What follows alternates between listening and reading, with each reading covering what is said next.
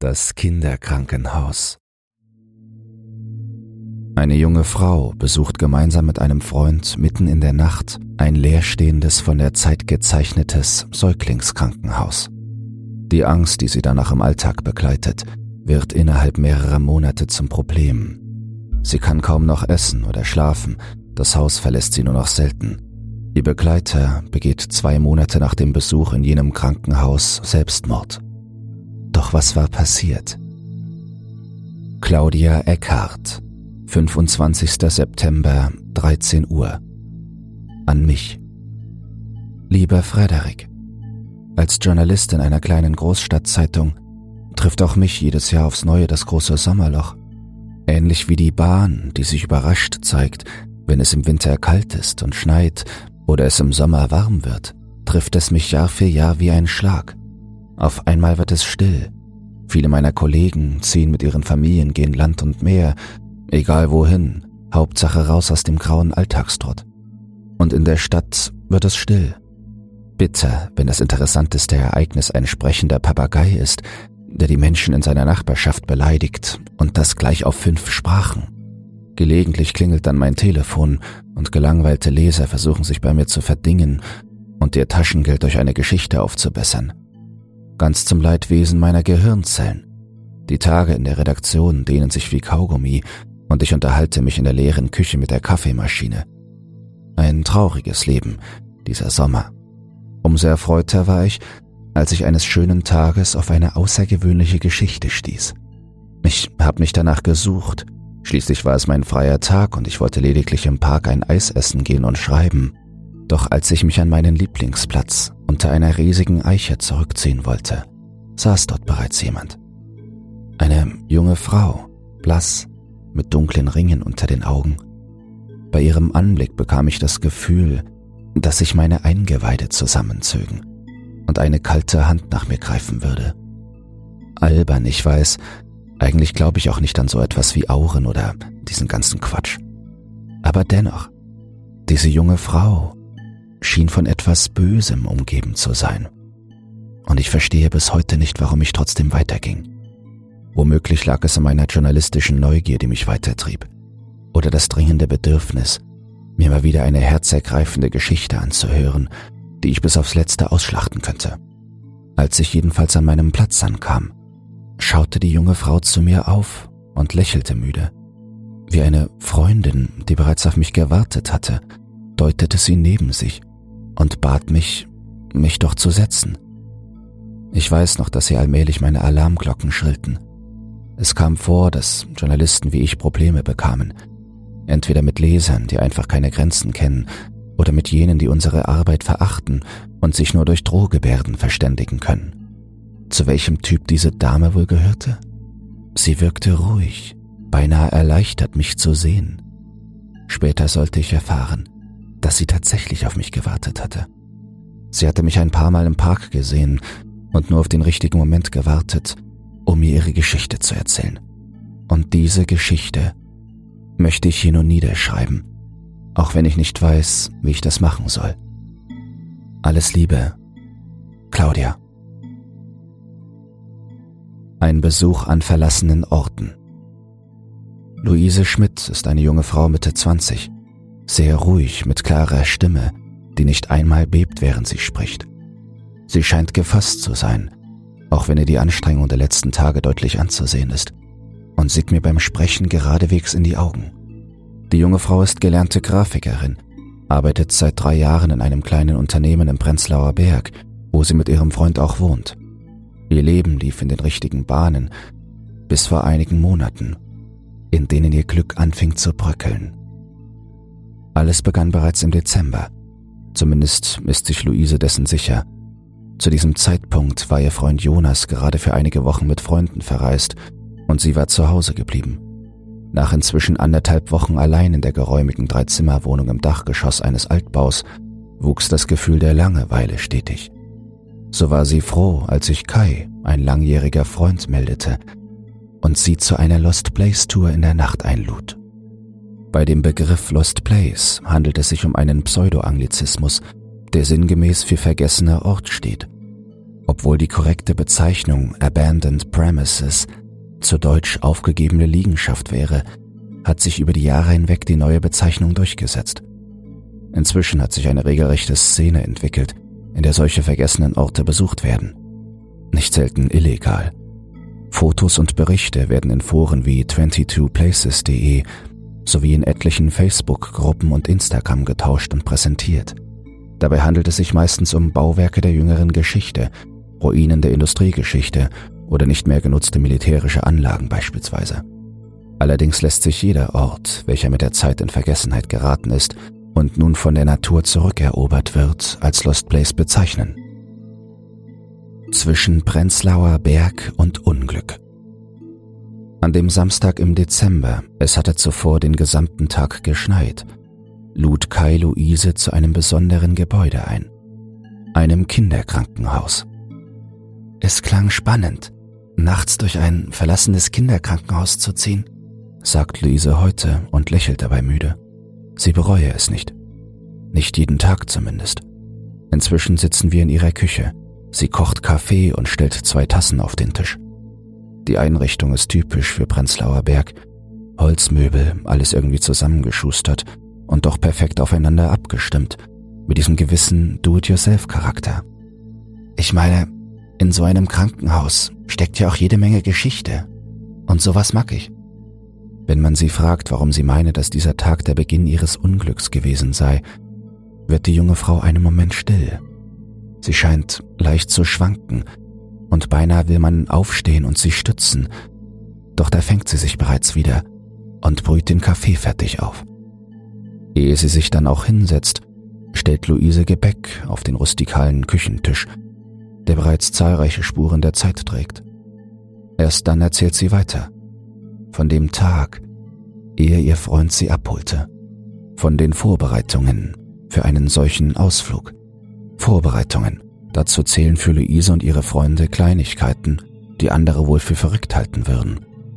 Die junge Grafikerin sucht dann alles für ihren kleinen Zauberbeutel zusammen. Einen Beutel aus abgewetztem Leder, den sie vor einigen Jahren auf einem Flohmarkt entdeckt hat und seitdem immer zu solchen Touren mitnimmt. Darin befinden sich meistens einige Kerzenstummel, ein Bund getrockneter Kräuter und Salz. Sie sagt, das würde reichen, um böse Geister abzuwehren und genug Zeit zu schinden, um aus dem Gebäude zu flüchten. Luise sieht sich selbst nicht als Hexe oder ähnliches, wie sie sagt. Aber ein bisschen Vorsicht schade doch nicht, oder? Und wenn es nur für das gute Gefühl ist. Das gute Gefühl sollte sich dieses Mal jedoch nicht einstellen. Am späten Nachmittag klingelte Kai und wartete wie immer unten auf der Straße. Da war Luise längst fertig und schloss nicht einmal eine Minute später bereits die Wohnungstür hinter sich ab. Sie beschreibt sehr bildhaft, wie ihre Schritte ungewöhnlich laut im Treppenhaus widerhallten und ihr Herz anfing zu rasen. Angst, so beschreibt es die junge Frau heute. Ab dem Augenblick, als sie die Wohnung verließ, hatte sie Angst und wusste nicht wovor. Ein weiteres Mal hält sie inne und denkt nach. Dann sagt sie, ich war schon immer etwas empfindlich, aber meistens schiebe ich es auf meine blühende Fantasie, die mir dann einen Streich spielt. Diese Fantasie, wie sie es nennt, habe sie aber auch oft genug vor größerem Unheil bewahrt, meint sie. Warum sie ausgerechnet an diesem Abend nicht darauf gehört hat, das ist ihr bis heute schleierhaft. Milchkuranstalt und Säuglingsbehandlung.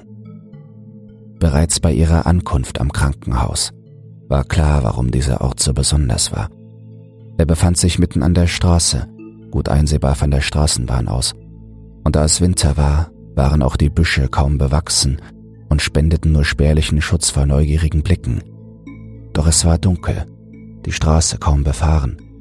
Nur alle halbe Stunde zog eine Straßenbahn vorbei oder hielt ein Wagen an der Ampel. Die Freunde erkundeten das Gelände zuerst von außen, rauchten und beobachteten den Verkehr. Erst als sie sich sicher waren, dass sie die nächste Zeit keiner mehr stören würde, während sie durch eine der wenigen Lücken im Zaun das Gelände betraten, gingen sie rein. Um im 20. Jahrhundert der steigenden Sterberate von Säuglingen etwas entgegenzusetzen, wurden in Preußen immer mehr Säuglingskrankenhäuser errichtet. Das Kinderkrankenhaus welches Luise und ihr Freund besuchten, war eines davon. Der Grundstein hierfür wurde im Jahr 1909 gelegt. Es befindet sich auf einem 28.000 Quadratmeter großen Grundstück und war das erste seiner Art in Preußen. Für die Planung und die Aufsicht war zu dieser Zeit der Gemeindebaurat Karl James Bühring zuständig, dessen Aufgabe war es, aus dem Bezirk eine bessere Wohngegend zu machen, welche vor allem die höheren Schichten anlocken sollte, die von den sonst entstehenden Mietskasernen eher abgeschreckt wurden. Nach der Eröffnung verfügte das Haus über Kapazitäten für etwa 60 Säuglinge. Zudem, und dies stellte das Besondere an dem Krankenhaus dar, gehörte zum Gelände Preußens einzige Milchkuranstalt. Es gab also einen Kuhstall, welcher Platz für 38 Tiere bot, eine Molkerei und die dazugehörigen Anlagen, um die Milch zu verarbeiten. Selbst für die Lagerung und den Transport war gesorgt worden. Auf dem Grundstück gab es, neben dem Kuhstall, auch einen Pferdestall und die dazugehörige Remise für drei Wagen sowie eine Knechtstube. Auf diese Weise war es möglich, die überschüssige Milch und die daraus hergestellten Produkte auch an die Bevölkerung zu verkaufen. Kunst im Zerfall. Auf dem Gelände, so beschreibt es Luise, herrschte eine bedrückende Stille. Der Schnee lag unberührt auf der Erde und den Stufen zu den Gebäuden, ohne Anzeichen, dass dort noch Leben existieren würde. Von oben warf der Vollmond sein Licht auf die Freunde, während sie begannen, sich umzusehen. Direkt an der Straße liegt die Aufnahmestation. Jedenfalls hat Kai das gesagt. Im Internet findet man leider keine Informationen zu der Lage der Gebäude, ergänzt die junge Frau und lacht leise. Sie trinkt ihren Kaffee und erzählt dann weiter. Ein paar Street Art Künstler haben sich in dem Gebäude ausgetobt. Jedes Zimmer ist in einer anderen Farbe gestrichen und hat ein Thema. Tatsächlich sind Lost Places ein beliebtes Ziel für Street Art Künstler. Sie bieten eine Leinwand, die man so in dieser Form sonst nur schwer findet. Ein starker Kontrast, wenn man sich die brüchigen grauen Fassaden des Kinderkrankenhauses ansieht und dann in der ersten Etage einen rosafarbenen Flur mit Herzen betritt. Das Spiel mit diesem Kontrast beschreibt Luise als spannend und faszinierend. Jedoch sind es nicht nur Street Art Künstler, die sich an dem Charme von Lost Places erfreuen. Auch Fotografen haben diese Orte als perfekte Szenerie für ihre Bilder entdeckt. Nicht nur Hobbyfotografen ziehen über verlassene Grundstücke oder durch stillgelegte Bahnhöfe. Es kursieren viele Arbeiten im Netz, wo Profifotografen ihre Modelle in alten Operationssälen posieren lassen. Ein beliebtes Ziel für solche Fotos sind die Heilstätten in Belitz. Über Seiten wie baum und Zeit.de ist es möglich, sich dort Termine geben zu lassen. Entweder für eine thematische Führung durch die Gebäude oder auch für Shootings. Solche Führungen sollen das illegale Betreten und damit oft einhergehende Unfälle verhindern. Während sich die Natur nach und nach das Grundstück und die darauf liegenden Gebäude zurückerobert, halten die künstlerischen Projekte es in unserer Zeit fest. Allerdings gibt es auch in der vermeintlichen Aufnahmestation Bilder, die einem den Atem stocken lassen. An einigen Türen sind Schneeflocken oder Engel zu sehen, das sind so Fensterbilder, die schon sehr lange darauf sein müssen. Luise vermutet, dass diese Fensterbilder wohl von den Schwestern aufgeklebt wurden, um die Station etwas freundlicher zu gestalten. Wahrscheinlich für die Eltern, die in Sorge um ihre Kinder waren. Solche Kleinigkeiten sind es, die einem wieder bewusst machen, an was für einem Ort man sich befindet. Schließlich wurden in einem Extragebäude, dem Isolierpavillon, auch Keuchhusten und Diphtherie beides lebensbedrohliche Erkrankungen der Atemwege behandelt. Während sie spricht, zittern Luises Hände, nun erkennbar in ihrer Tasse. Dort sind auch Kinder gestorben. Natürlich sorgt dieser Gedanke für ein komisches Gefühl. Dies sei auch der Grund gewesen, weswegen sie sich nichts weiter dabei gedacht hat, als sich ihre Brust immer wieder zusammenzog und ihr regelmäßig ein Schauer über den Rücken lief. Die Kälte, das Bewusstsein über die Geschichte dieses Ortes und die Tatsache, dass man sie von der Straße aus sehen konnte, war für die sonst sehr rationale Frau eine logische Erklärung ihrer Gefühle. Auch wenn das Krankenhaus gerne als Geister-Hotspot bezeichnet wird, glauben zu diesem Zeitpunkt weder sie noch ihre Begleitung an solche übernatürlichen Dinge. Brände und Unfälle bis zur Anzeige. Allerdings wird auf diversen Seiten auch davon abgeraten, das Gelände zu betreten. Mit Vergnügen.com stellte im Jahr 2016 das Gebäude in ihrem Beitrag zu den elf gruseligsten Orten Berlins vor und verwies darauf, dass es dort allein 2013 mehrfach gebrannt habe und sich die Gebäude somit in einem desolaten Zustand befänden. Im selben Jahr berichteten wir und andere Medien von einem Unfall auf dem Gelände. Zwei Fotografen waren hier auf Fototour. Einer von beiden verunglückte, als der marode Boden im dritten Stock zusammenbrach. Mehrere Knochenbrüche und eine Anzeige wegen Hausfriedensbruch waren die Folge. Auch dessen waren sich die beiden bewusst, als sie im Dezember kurz vor Mitternacht über das Grundstück schlichen, um sich das Hauptgebäude anzusehen. Die Uhrzeit war bewusst gewählt, um den Gruselfaktor zu erhöhen und die Tour spannender zu gestalten. Beide waren mit Taschenlampen und Kameras ausgerüstet. Zudem hatte Kai ein Messer dabei, von dem Luise zu diesem Zeitpunkt nichts wusste. Auf Nachfrage, warum ihr Begleiter ein Messer bei sich trug, antwortet sie lächelnd, zum Schutz. Gerade im Winter schlafen Obdachlose in solchen Gebäuden. Es ist besser als auf der Straße. U-Bahnhöfe sind meistens laut und werden regelmäßig kontrolliert. In den Kellern von vergessenen Häusern haben sie ihre Ruhe und es ist halbwegs warm und trocken.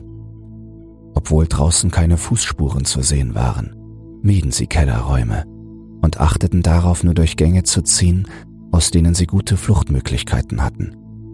Entdeckten sie in einem Bereich Schlafsäcke oder einen Campingkocher, suchten sie einen anderen Weg. Ich würde auch nicht wollen, dass ein Fremder mitten in meinem Schlafzimmer steht. Das hat irgendwo auch mit Respekt gegenüber diesen Menschen zu tun. Ein Ärgernis für die Nachbarschaft. Begegnungen mit Obdachlosen, Touristen auf Abenteuerjagd und Künstler auf der Suche nach einer neuen Leinwand. Für die Nachbarschaft ist das einst so imposante Kinderkrankenhaus lediglich noch ein Ärgernis. Einst als das führende Krankenhaus seiner Art Europas bekannt, gibt es seit seiner Schließung im Jahre 1997 nur noch Probleme. Das Bauwerk ist denkmalgeschützt und gilt als Mahnmal für die schiefgelaufene Stadtplanung der Hauptstadt. Immer wieder wurden Pläne vorgestellt, um das Krankenhaus zu restaurieren und wieder in Betrieb zu nehmen. 2006 wurde es an russische Investoren verkauft, welche versprachen daraus ein alternatives Krebszentrum zu errichten. Zu sehen war davon jedoch nichts. Durch ein Gerichtsurteil ging das Grundstück dann 2015 wieder in den Besitz der Stadt über. Dem Eigentümer blieben die eingetragenen Grundschulden in Höhe von mehr als 5 Millionen Euro, die zu begleichen sind. Seit der Rückführung wird über die Nutzung gestritten. Lage und Größe des Grundstückes würden mehrere Möglichkeiten zur effektiven Nutzung bieten. Der Bezirk Pankow beispielsweise möchte darauf Wohnungen errichten. Geplant sei eine Mischnutzung aus Gewerbe und Wohnen. Doch der ehemalige Eigentümer MWT ging in Berufung und ein abschließendes Urteil ist auch jetzt im Jahr 2018, also 21 Jahre nach Schließung, nicht getroffen. Und so zerfällt es weiter und lockt Besucher wie Luise und Kai an. Die Leute dachten, ich sei verrückt. In einem der ersten Bereiche, einem langen leeren Gang, von dem mehrere Zimmer abgehen und welcher zu den Fahrstühlen führt, kam es das erste Mal zu merkwürdigen Vorkommnissen. Wir liefen hintereinander, mit einem guten Meter Abstand zwischen uns. Rechts von uns lag der Hof, gut sichtbar durch die scheibenlosen Fenster. Da ich die Stille nicht ertragen habe, musste ich einfach vor mich hersummen. Ich glaube, es war die Melodie aus dem Film Das Geisterschloss. Plötzlich blieb Kai vor ihr stehen und drehte sich zu ihr um, die Augen weit aufgerissen. Dies war der Moment, in dem Luise das Messer entdeckte. In seinen Augen konnte ich Angst erkennen. Er richtete sein Messer auf mich und atmete schwer ein und aus. Tu das nie wieder, sagte er und senkte erst dann das Messer. Als wir weitergingen, murmelte ich eine Entschuldigung und dass ich nicht wusste, dass mein Summen ihm so einen Schrecken einjagen würde. Doch es sollte sich herausstellen, dass das Summen der jungen Frau nicht der Grund für seine Reaktion gewesen war. Als sie es ansprach, schien er verwundert und erklärte ihr, er habe nicht einmal mitbekommen, dass sie gesummt habe, aber dass sie ihn am Bein berührt habe, habe ihn erschreckt. Ich bin stehen geblieben und habe ihn ungläubig angesehen. Immerhin liefen wir ja recht weit voneinander entfernt. Ich konnte ihn also gar nicht berühren. Wir entschieden uns zu glauben, ein Tier wäre ohne von uns bemerkt zu werden an seinem Bein vorbeigelaufen. Diese Erklärung erschien ihnen logisch, wirkte mittlerweile jedoch wenig beruhigend. Das Bedürfnis gehen zu wollen beschlich sie das erste Mal, als nur wenige Meter weiter eines der Kabel, die überall von der Decke hingen, anfing im Wind zu schaukeln. Erst einmal nichts Ungewöhnliches. Immerhin waren sämtliche Scheiben in dem Gebäude zerschlagen. Das Glas knirschte bereits die ganze Zeit unter ihren Füßen, und dazu kam, dass viele Türen offen standen. Allerdings entschied sich das Kabel in einem eher unwahrscheinlichen Winkel einfach plötzlich zu verharren. Auf den Aufnahmen, die Luise gemacht hat, ist deutlich zu erkennen, wie das Kabel in einem schätzungsweise 45 Grad Winkel in der Bewegung innehält. Es verharrt etwa eine Minute in dieser Position, ehe es dann wieder locker schwingt. Als hätte es jemand losgelassen.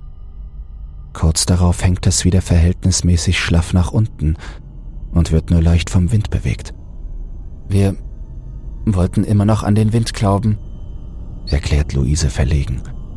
Die Grafikerin weiß selbst, wie unwahrscheinlich und unglaubwürdig ihre Geschichte ab diesem Moment klingt. Dennoch will sie sie erzählen. Eine Last loswerden, welche sie seit Monaten verfolgt. Nach dieser Nacht hat sie versucht, mit anderen darüber zu sprechen, doch niemand wollte ihr glauben. Die meisten fingen an zu lachen und bewunderten sie für ihre Fantasie andere wiederum äußerten ihre Sorge und fragten, ob alles in Ordnung mit ihr sei. Die Logik wehrte sich auch weiterhin gegen jede übernatürliche Möglichkeit. Nach dem Vorfall mit dem Kabel machten sie eine Pause, besprachen sich und rauchten eine Zigarette. Immer wieder schauten sie sich den Teil des Videos an, um sicherzugehen, dass beide dasselbe gesehen haben. Und obwohl ab da an die Angst vorherrschte, zog es beide tiefer in das Gebäude hinein.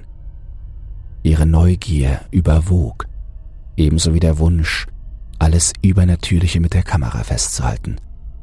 Also gingen sie weiter den Gang entlang, lauschten in die Dunkelheit, die nur vom Mondlicht und ihren Taschenlampen erhellt wurde. Dabei lief die Kamera ununterbrochen mit. Die Aufnahmen sind gut, trotz der Dunkelheit ist viel zu erkennen von dem Dreck und den Schmierereien, auch ihre leisen Gespräche zwischendurch sind zu hören. Es geht um Möglichkeiten, um Erklärungsversuche.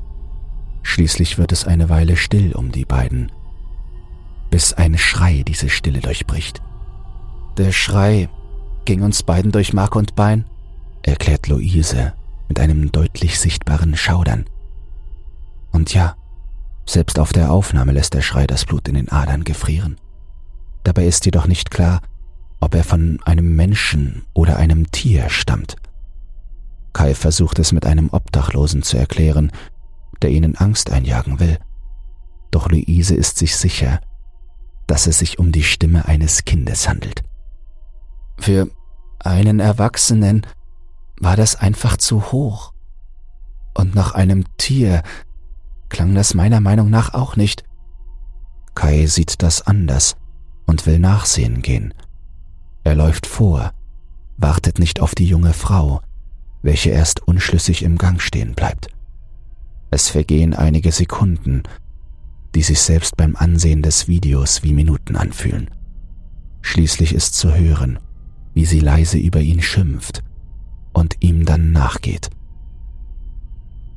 Zwischen Lissart Berlin und Kinderweinen. An den Fahrstühlen treffen sie sich wieder – Zwei Schächte nebeneinander, zu beiden Seiten offen. Ihr Begleiter stand bereits an einem der Schächte und leuchtete mit der Taschenlampe nach oben.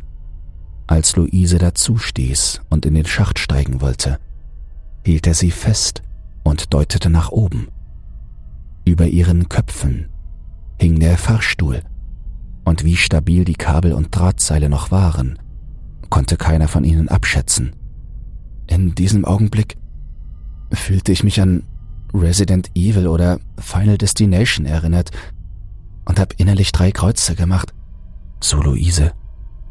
Der andere Schacht dafür war leer. Nicht einmal mehr Kabel waren zu sehen. Ein weiterer Schrei ist auf den Aufnahmen zu hören. Dann ein Weinen. Dieses Mal ist klar, dass das die Stimme eines Kindes ist. Die Stimme scheint aus dem Fahrstuhl im ersten Schacht zu kommen. Ein lautes Pochen folgt. Sofort begeben sich die zwei auf die Suche nach einem Weg in die oberen Etagen und stoßen dabei auf ein Treppenhaus, welches sich im turmähnlichen Anbau des Krankenhauses befindet. Das Geländer war längst der Zeit zum Opfer gefallen, und so mussten sich die zwei während ihres Aufstieges dicht an der Wand halten. Ein Sturz konnte nicht nur Knochenbrüche, wie bei dem Fotografen im Jahr 2016 bedeuten. Wenn man falsch aufschlug, brachte ein Aufprall möglicherweise auch den Tod. Zwischen den Graffiti an den Wänden schlichen sich unglaubliche Kunstwerke, teils von bekannten Street Art Künstlern, die Luise tatsächlich erkannte. Darunter waren Tobo, einer der bekanntesten Künstler Berlins, sowie Liss Art Berlin. Doch mit dem Trommeln und dem Weinen im Ohr konnten sie sich nicht an den Bildern und der Aussicht von der inzwischen freischwebenden Treppe erfreuen. Der Fahrstuhl war offen und leer. Auf der Etage angekommen, in der sie den Fahrstuhl vermuteten, liefen Kai und Luise die Strecke zurück bis zu den Fahrstühlen. Dorthin zu gelangen war allerdings schwerer als erwartet. An mehreren Stellen war der Boden eingebrochen und nur noch Balken aus morschem Holz boten einen Übergang. Wagemutig oder eher lebensmüde und dumm tasteten sich beide über die klaffenden Löcher im Boden. Unter ihnen die nächste Etage, zum Teil auch kaum mehr begehbar. Wir kamen gar nicht auf den Gedanken, dass wir einfach die Polizei oder die Feuerwehr hätten rufen können, sagt Luise auf Nachfrage. Allmählich sieht man ihr die Erschöpfung an, die Anstrengung, die dieses Gespräch hier abverlangt. Ihre Stimme wird brüchig und sie muss immer häufiger eine Pause einlegen. Ihr Kaffee ist inzwischen kalt, dennoch nimmt sie wieder einen Schluck. Also, weißt du, der Fahrstuhl war leer sagt sie schließlich und lächelt dabei müde. Dann lacht sie. Laut, sodass ihr die Tränen kommen. Während sie sie wegwischt, atmet sie tief durch und fährt fort. Wir kamen da an und der Fahrstuhl war offen und leer. Die Panik, die wir auf dem Weg hatten, war also völlig umsonst gewesen. Die eine Panik hinter sich gelassen, setzte an dieser Stelle aber nun eine neue ein. Sie befanden sich in einem Gang mit einigen Zimmern. Sämtliche Türen waren offen. Sie gingen nach außen auf und blockierten ihnen die Sicht. Aus einem der ehemaligen Bettenzimmer waren leise Schritte zu hören. Sie sind auch auf den Aufnahmen. Ebenso die Kinderstimme, die leise zu singen begann. Es war ein Kinderlied, das wir beide aus unserer Kindheit kannten. Der Mond ist aufgegangen, erinnert sich Luise und streicht sich mit der Hand über den Unterarm. Meine Mutter hat mir das immer vorgesungen. Und ich habe es meinen Nichten und Neffen vorgesungen. Das Stimmchen auf der Aufnahme ist dünn und heiser, gelegentlich durchbrochen von einem herzzerreißenden Husten. Vorsichtig ziehen Kai und Luise weiter hin zu dem Zimmer, aus dem sie die Stimme hören. Anders als in Filmen dargestellt, fängt die Aufnahme nicht an zu rauschen. Als Warnung, dass nun etwas Unheimliches geschehen würde, wäre mir allerdings lieber gewesen. Vielleicht, so sagt sie heute, wäre die junge Frau dann eher gewillt gewesen zu gehen, sich einfach umzudrehen und das Krankenhaus zu verlassen. Nun kann man auf dem Video sehen, wie sie die Kamera vor sich hält und langsam an der Tür vorbeigeht. Das Bild wackelt dabei. Ich habe am ganzen Körper gezittert und das nicht vor Kälte. Ihr Begleiter blieb dicht hinter ihr und leuchtete in das Zimmer. Was die Kamera dann einfängt, lässt selbst mich den Atem anhalten. Auf dem verbeulten Gestell eines Krankenhausbettes sitzt ein kleines Mädchen. Das lange blonde Haar glänzt im hereinfallenden Licht des Mondes. Und sie singt.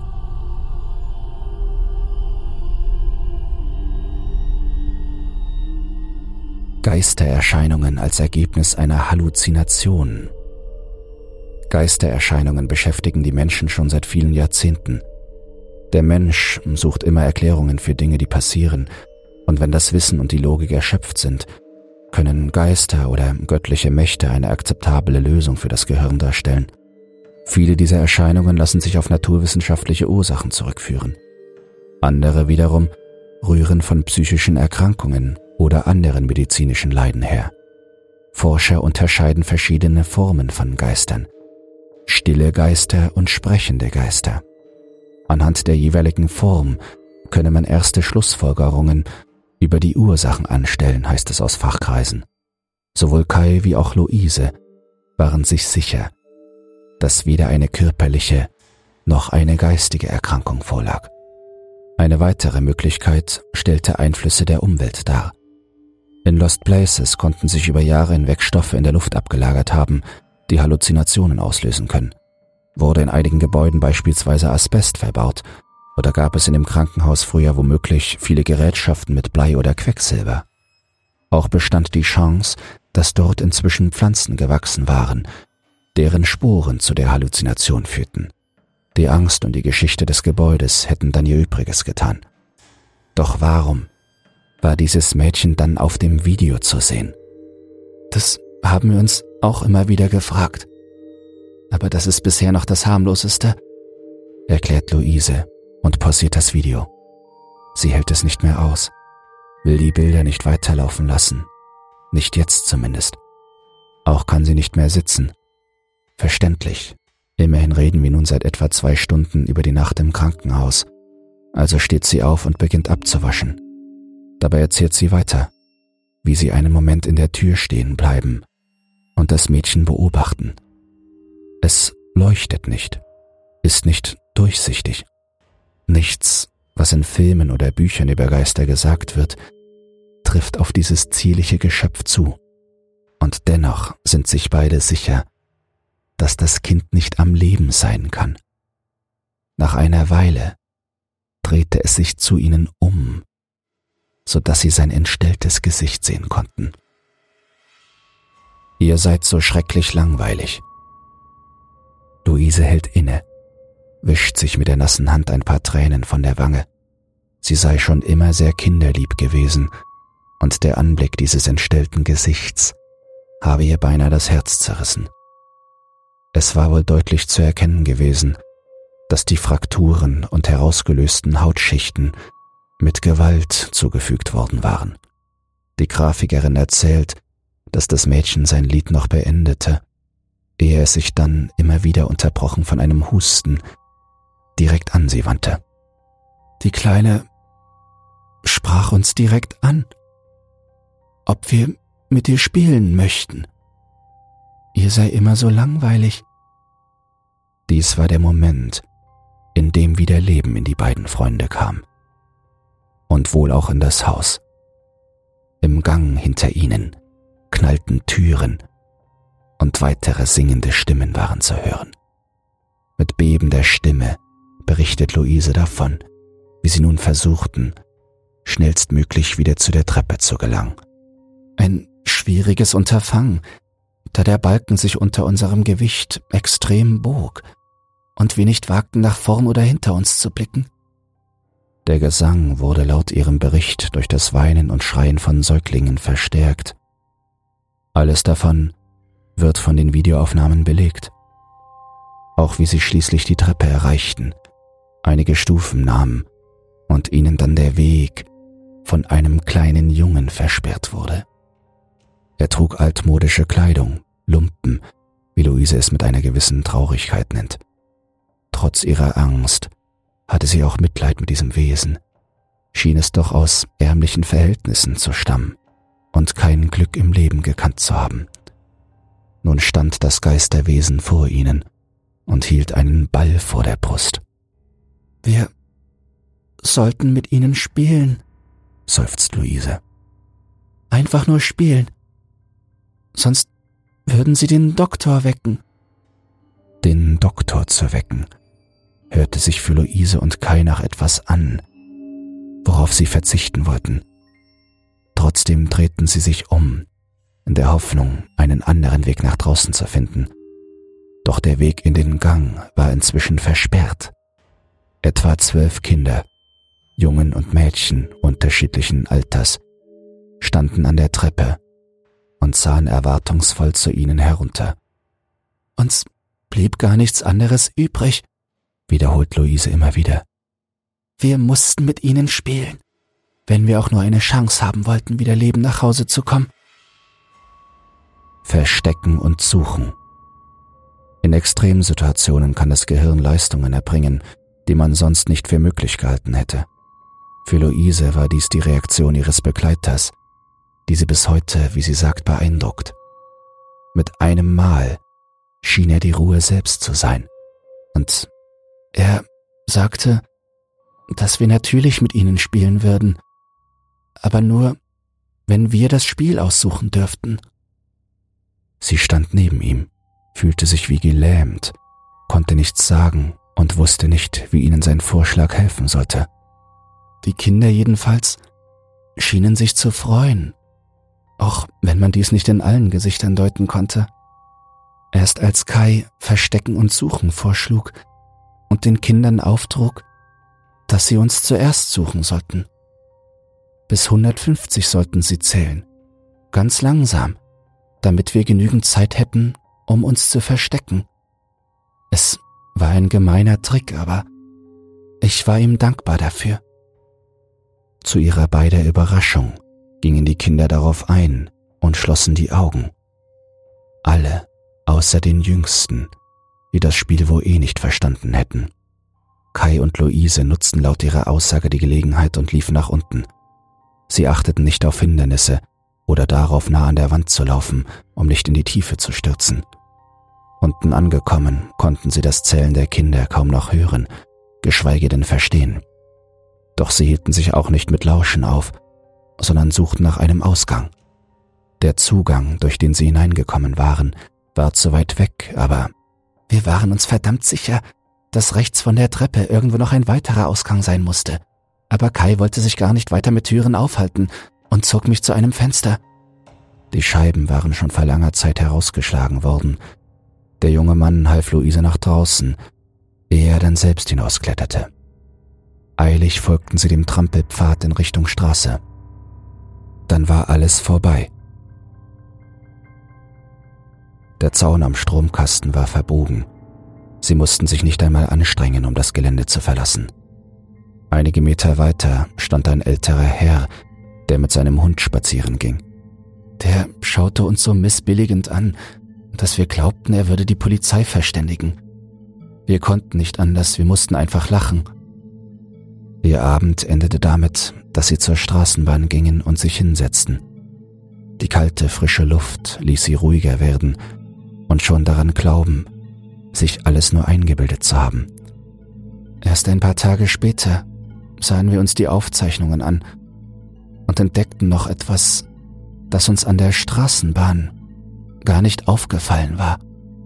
Diese zusätzliche Szene zeigt eines der Gebäude auf dem Grundstück eines von denen, die bei Bränden völlig zerstört wurden.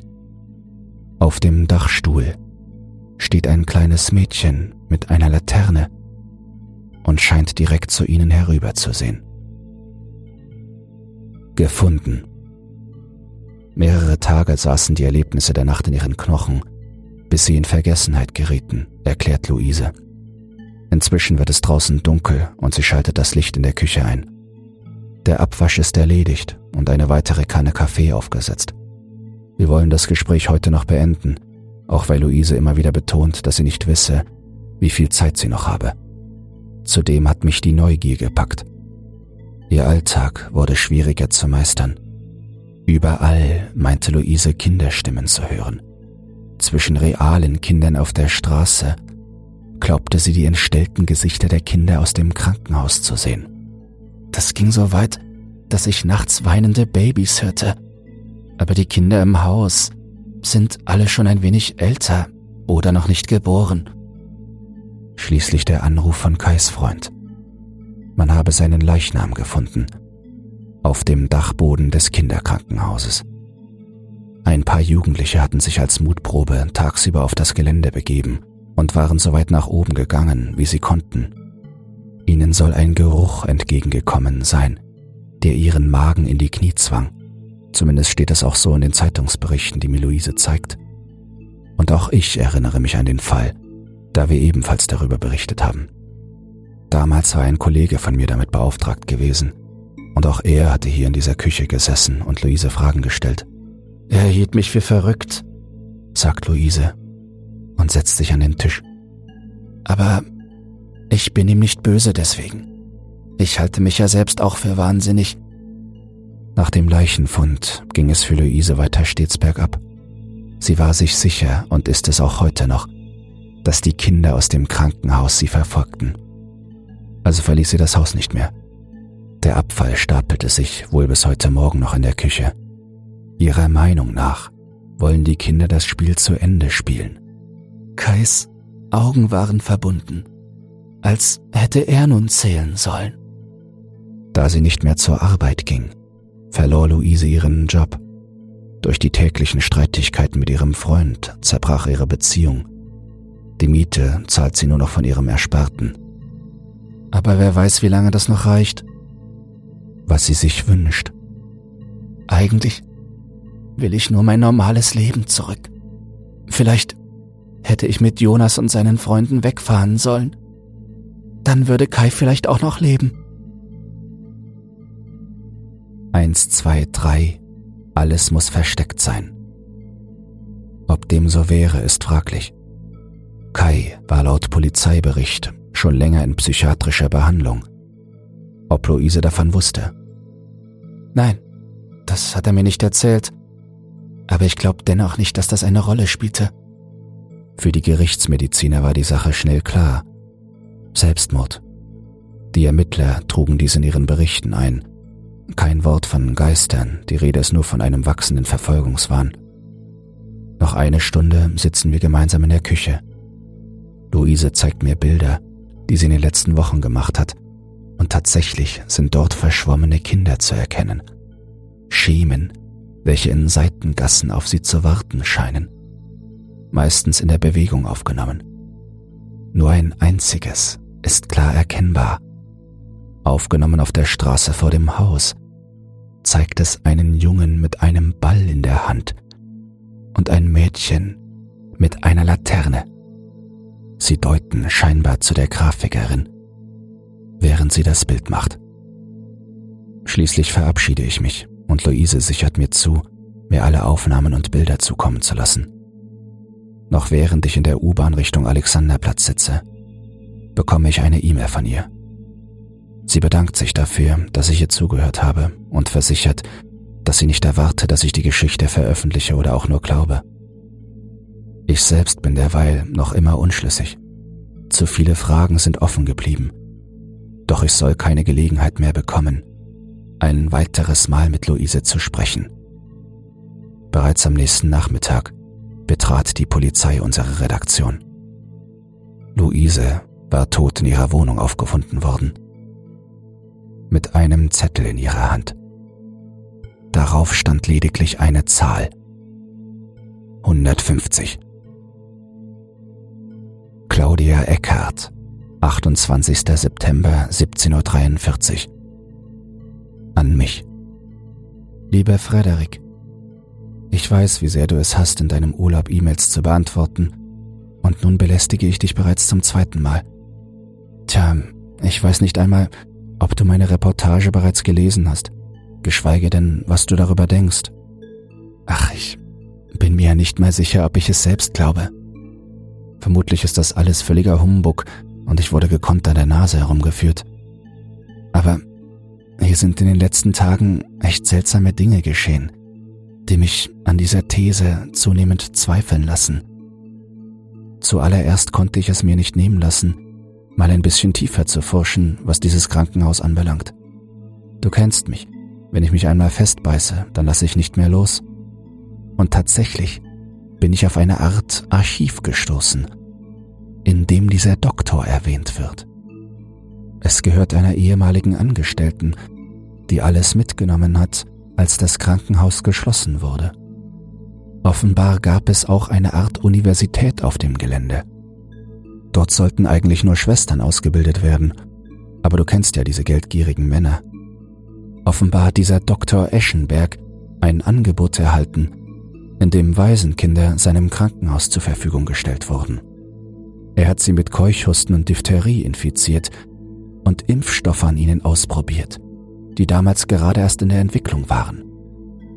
Einige der Kinder reagierten wohl mit so heftigen allergischen Reaktionen, dass sich in ihren Gesichtern und an Armen und Beinen Geschwüre bildeten, die zu den Entstellungen führten, von denen Luise mir erzählt hat. Einigen Protokollen und Briefen zufolge war der Doktor echt grausam. Er hat die Kinder zum Teil tagelang hungern lassen oder sie von der Außenwelt isoliert. Schläge waren normal, und trotzdem berichten Schwestern in ihren Briefen davon, dass die Kinder ihn geliebt haben. Sie nannten ihn zum Teil sogar Vater. Ich will mich heute selbst in dem Krankenhaus umsehen. Wenn die Geschichte wahr ist, dann ist das vermutlich eine verdammt dumme Idee. Aber es lässt mir einfach keine Ruhe. Außerdem brauche ich Bilder, die besser sind als die, die Luise mir noch geschickt hat. Mach dir noch einen schönen Resturlaub. Wir sehen uns am Dienstag. Liebe Grüße, Claudia. Claudia Eckhardt, 28. September, 23.07 Uhr. An mich. Frederik, tja, der Story ist wohl doch mehr dran als erwartet. Ich bin tatsächlich in dem Krankenhaus. Und hier ist gerade einen Ball die Treppe hinuntergerollt. Von oben höre ich Kinderstimmen. Ich hab Angst. Und trotzdem bin ich so dumm und gehe nicht. Vermutlich spielt mir die Furcht einen bösen Streich. Sehr geehrte Leserinnen und Leser, mein Name ist Frederik Klist und ich bin der Chefredakteur dieser kleinen Zeitung. Viele von Ihnen kennen unsere werte Kollegin Claudia Eckert als eine gewissenhafte Journalistin, so auch ich. Umso entsetzter war ich, als ich vor einigen Tagen mein E-Mail-Postfach überprüfte und diese Nachrichten fand. Normalerweise steht das Briefgeheimnis bei uns über allem, doch dieses Mal wollte ich Ihnen den Schriftkontakt nicht vorenthalten. Grund hierfür ist, dass dies der letzte Artikel von Claudia ist. Unsere geschätzte Kollegin wurde gestern tot aus dem ehemaligen Säuglings- und Kinderkrankenhaus Weißensee geborgen. Neben ihr lag ein alter Lederball. Wir können nicht nachvollziehen, was genau passiert ist. Die Ermittler sagen, es war Selbstmord, doch wir wollen ihnen unsere Trauer nicht verbergen. Wir in der Redaktion sind eine kleine eingefleischte Familie. Der Verlust eines Familienmitgliedes ist schmerzlich. Vor allem, wenn dieser Verlust so unverständlich ist. Claudia Eckhardt war eine fleißige Frau. Sie hat ihren Bachelor in Journalistik mit 1,0 absolviert. Und anstatt sich bei einer der großen Zeitungen zu bewerben, kam sie zu uns. Wir haben sie hier als ein Naturtalent kennenlernen dürfen, welches noch dem uninteressantesten Thema etwas Spannendes abgewinnen konnte. Sie fand Geschichten, die anderen verborgen blieben, und lieferte in einer immer besser werdenden Qualität. Zurück lässt sie ihren Mann und zwei Kinder mögen sie die Trauer überstehen. Was ihre Reportage angeht, keine Ahnung, wie viel davon stimmt. Einige der Fakten konnten wir tatsächlich während der Kontrollrecherche bestätigen. Die Videos und Fotos sind noch im Labor, doch der bisherige Stand lässt vermuten, dass sie echt sind. Aber ehe die Untersuchungen nicht abgeschlossen sind, möchte ich mir hierüber kein Urteil erlauben. Inzwischen ist es der Berliner Immobilienmanagement GmbH, kurz BIM, gelungen, die Übertragung des Grundstückes durchzusetzen. Zwar fehlen noch einige Unterschriften, doch es werden immerhin nun genaue Pläne angefertigt, wie das Grundstück in Zukunft zu sichern ist. Aufgrund der Gefahr für Leib und Leben ist auch die Geschäftsführerin der BIM der Auffassung, dass ein Betreten von Unbefugten in Zukunft unter allen Umständen verhindert werden müsse. Nun ist es für Claudia zu spät. Doch es ist ein Anfang. Hochachtungsvoll, ihr Frederik Klist.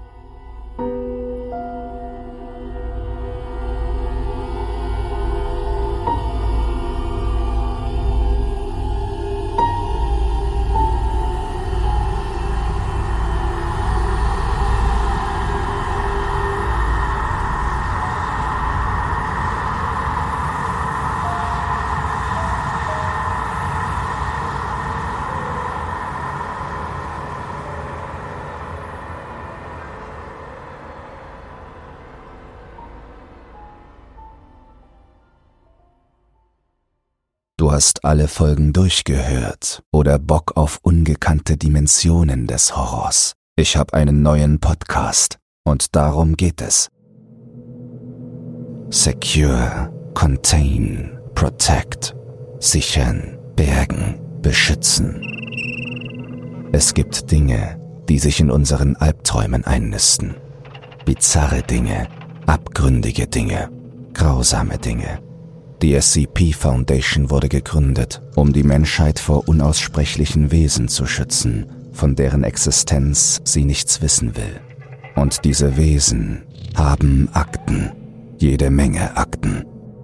SCP zum Einschlafen, ein Horror-Podcast, präsentiert von Dr. Zagota. Neue Akteneinsichten, jeden Montag um 21 Uhr, überall wo es Podcasts gibt. Den Link findest du in den Shownotes.